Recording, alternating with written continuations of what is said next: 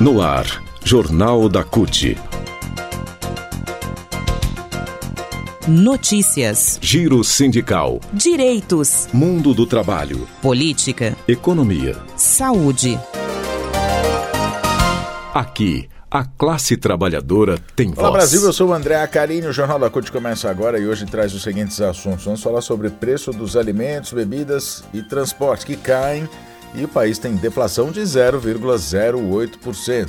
Você confere também Bolsa Família. Novas regras do programa já passam a valer. A gente vai falar sobre isso. E ainda, Luiz Marinho, ministro do Trabalho e Emprego, afirma: terceirização é irmã gêmea do trabalho análogo à escravidão. Assuntos que você confere então a partir de agora aqui no Jornal da CUT.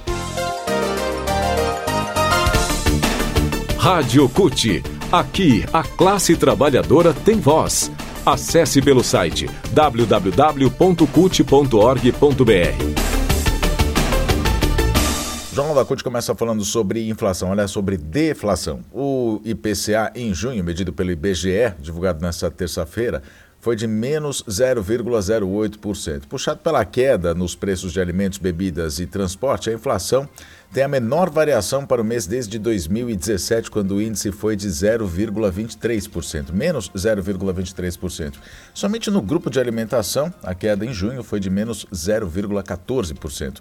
O produto que mais baixou foi o óleo de soja, menos 8,9%. As frutas, menos 3,38%. Leite longa-vida, menos 2,68%. Carnes, menos 2,10%. No lado das altas, a batata inglesa subiu 6,4% e o alho 4,39%. André Almeida, que é do IBGE, ele explica que nos últimos meses os preços dos grãos, como a soja, caíram. Isso impactou diretamente o preço do óleo de soja e indiretamente os preços das carnes e do leite. Essas commodities, ele diz, são insumos para a ração animal e um preço mais baixo contribui para, contribui para reduzir os custos de produção. No caso do leite, há também uma maior oferta no mercado.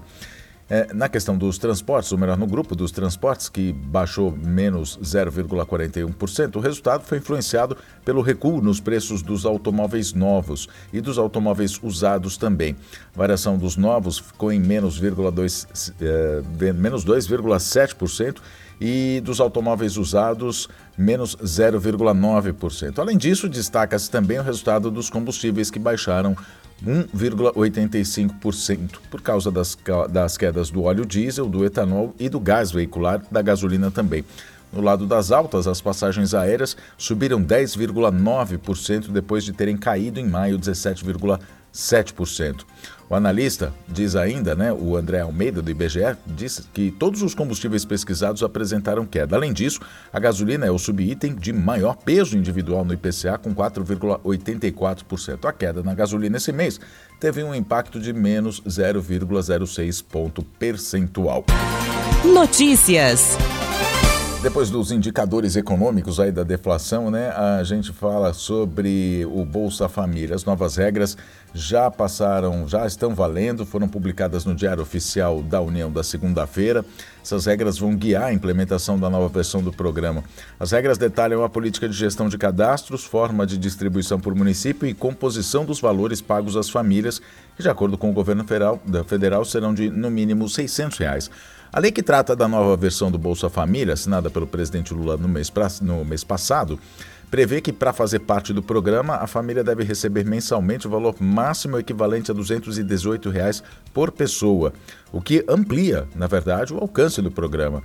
As novas regras passam a valer de, desde essa publicação, entretanto, alguns processos que dependem de outras informações no sistema podem passar a valer a partir do ano que vem. A regulamentação, que foi publicada pelo Ministério do Desenvolvimento e Assistência Social, Família e Combate à Fome, trata do benefício de renda de cidadania, BRC, que atualmente é de 142 reais por pessoa. O benefício da primeira infância, que acrescenta 150 reais por criança com idade entre 0 e 6 anos na família, e o benefício complementar, que é pago a famílias menores, visando alcançar o valor mínimo de 600 reais. Além desses benefícios, a publicação também da segunda-feira, né, das novas regras, também regulamenta os benefícios variáveis, que acrescentam 50 reais por pessoa em famílias que possuem gestantes, nutrizes, crianças com menos de 7 meses de idade e crianças ou adolescentes com idade entre 7 e 18 anos incompletos.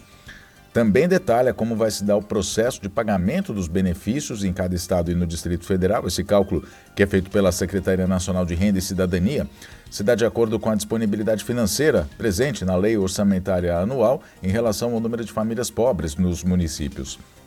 E vale ressaltar que as ações de liberação, bloqueio, suspensão, cancelamento e reversão de habilitação, elegibilidade, seleção e concessão do Bolsa Família às famílias são de responsabilidade dos municípios, geridos pelo Sistema de Benefícios ao Cidadão. As alterações nos valores, por exemplo, podem ocorrer quando uma criança faz 7 anos, por exemplo, ou quando um jovem completa 18 anos. Já a suspensão dos valores recebidos podem, pode ser aplicada no caso de a família não cumprir com os requisitos básicos do programa Bolsa Família. A reportagem é de Mariana Lemos, do Brasil de Fato. Mundo do Trabalho. Durante o lançamento de um pacto pelo trabalho decente nas lavouras de café do Espírito Santo, na segunda-feira, o ministro do Trabalho e Emprego Luiz Marinho reforçou a necessidade de revisão da legislação trabalhista. Segundo ele, a reforma implementada em 2017 trouxe insegurança jurídica ao país, mas o ministro insistiu na necessidade de mudanças por meio de acordos entre as partes. Ele disse o seguinte: estamos dialogando, chamando para o entendimento, pedindo ajuda nesse processo. Se com tudo isso alguém desrespeitar a legislação, precisa ter o rigor, a mão forte do Estado. Marinho afirmou também que o, o, pacto firmado lá no Espírito Santo, na capital Vitória, busca disseminar o bom senso para erradicar a prática do trabalho análogo à escravidão.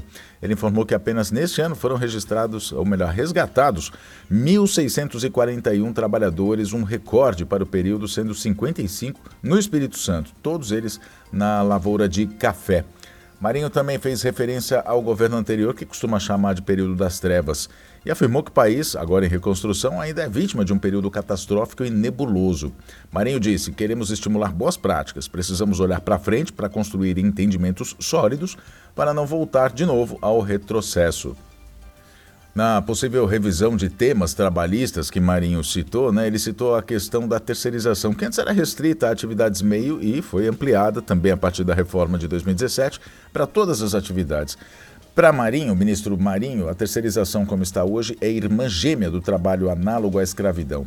Aí ele disse: é preciso modernizar, mas é preciso valorizar o trabalho. E lembrou ainda que o Brasil já foi alvo de denúncias na OIT, Organização Internacional do Trabalho, por causa da precarização. Marinho completou ainda o seguinte: queremos construir uma relação do trabalho responsável, onde a tecnologia não seja somente a serviço da exploração, mas em benefício do conjunto da sociedade. Ele citou o exemplo do trabalho por aplicativos, dizendo também valorizar aquele trabalhador e trabalhadora que tem a responsabilidade de fazer aquela mercadoria chegar mês atrás, Marinho esteve em Belo Horizonte para assinatura de um acordo, assim como foi feito em Vitória, no Espírito Santo, também no setor de café. A colheita em Minas Gerais se estende até outubro, um período de muitas contratações. A preocupação é garantir que isso seja feito com a devida proteção social no campo. Minas é o maior produtor de café do país, só e corresponder a pouco mais da metade da safra nacional. O Jornal da CUT fica por aqui. Muito obrigado pela sua companhia. Nós nos falamos na próxima edição. Até lá.